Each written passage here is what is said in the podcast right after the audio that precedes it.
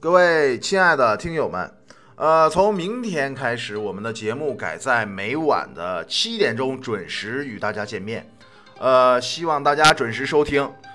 呃，我们继续昨天的内容。话说统辖间一战，织田信长以弱胜强，杀死了金川家的家督金川义元，消息顿时震动全国，各地的大名都对这个小小的尾张织田家另眼相看。只是各地的大军阀。都在忙自己的事儿，暂时还抽不出时间来对付这颗战国新星。金川议员死后，金川家的势力急剧衰落。往昔的盟友松平家见有机可趁，家督松平元康率领亲信夺回了三河藩国的冈崎城，宣布独立。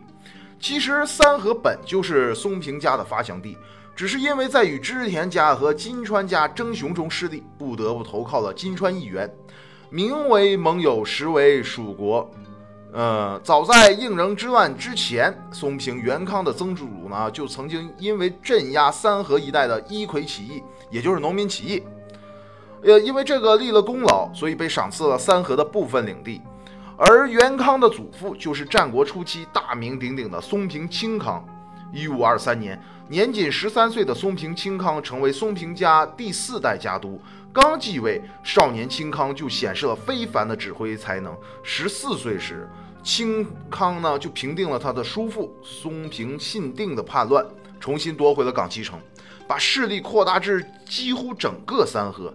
一五二九年，清康攻取了东三河金川家的吉田城，周围的土豪势力纷纷投效。松平家统一了三河，势力可以说是如日中天。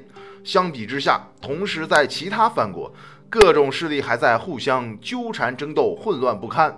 难怪这个后人呢，就说到松平清康，都说此人如果能够活到三十岁，必定能够统一天下。啊，当然这也有德川家的使臣拍马屁的嫌疑。毕毕竟后来德川家取得了日本的政权嘛。呃，一五三五年，清康侵入尾张国，在天才松平清康的战略下。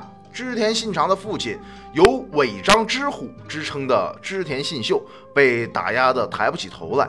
不久，松平清康包围了尾张的重镇，呃，织田信秀的居城守山城。呃，他日夜攻打，可就眼看胜利在望，松平清康居然在出战的时候被部将刺杀了。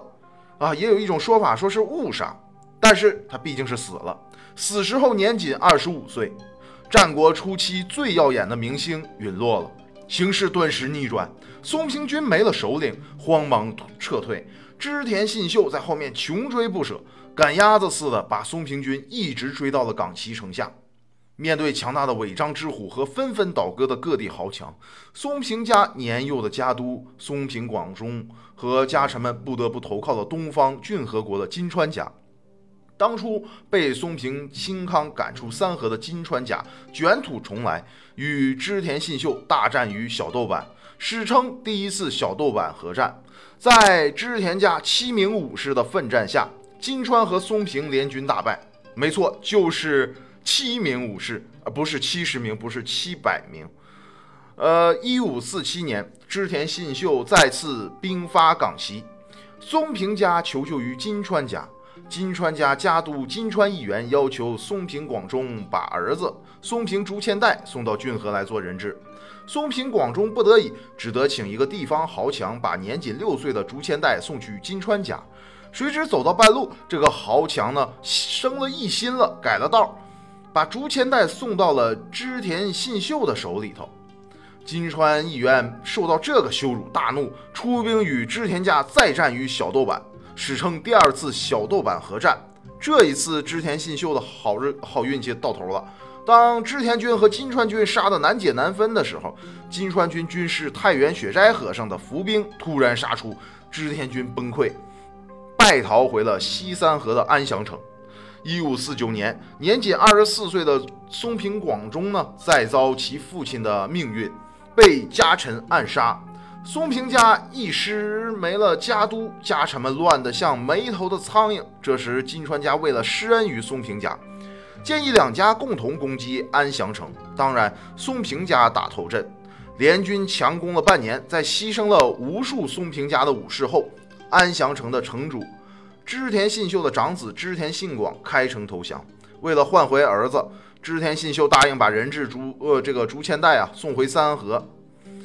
呃，就在竹千代在织田家做人质的时候，他结识了织田家的少主，也就是织田信长，两人一见如故，成为好朋友。莽撞的信长有一次甚至想带着竹千代逃跑，但双双被抓了回来。传说信长曾对竹千代说：“竹千代，我们俩以后要共夺天下，我向西边发展，你向东边发展。”短短两年，信长已经和竹千代成为了莫逆之交。当然了，这也有可能是后人的附会之说。竹千代回到冈崎不久，就不得不去金川家再做了人质，这一做就是十年。虽然金川议员也喜欢竹千代这个孩子，把自己名字中的“元”字赐给了竹千代，改名松平元康，还把自己的一个外甥女嫁给了他。但在元康心中，大概一刻也没有忘记要恢复松平家往昔的光荣吧。机会终于来了。一五六零年，金川议员上洛失败，在统辖间兵败身死。松平元康趁机夺回冈崎城，向金川家宣布独立，同时去掉了那个讨厌的“元”字，改名松平家康。一五六二年，家康到了织田信长的居城青州城，与织田家结盟，两个幼年好友再次相聚，史称青州会盟。在尔虞我诈的战国时代，这是一个始终不离不弃、同舟共济的坚强联盟。信长与家康终于开始向他们儿时约定的目标迈进了。一五六六年，松平家康改姓德川家康，战国末期强大的家族德川家诞生。从一五三五年，松平清康遇害后。三河国的武士们心中抱着复兴松平家的希望，三十余年来忠心耿耿，前赴后继，历经三代，终于熬到了出头的这一天。三河武士精忠报主、誓死不渝的精神，为后人赞叹不已，被尊称为“三河魂”。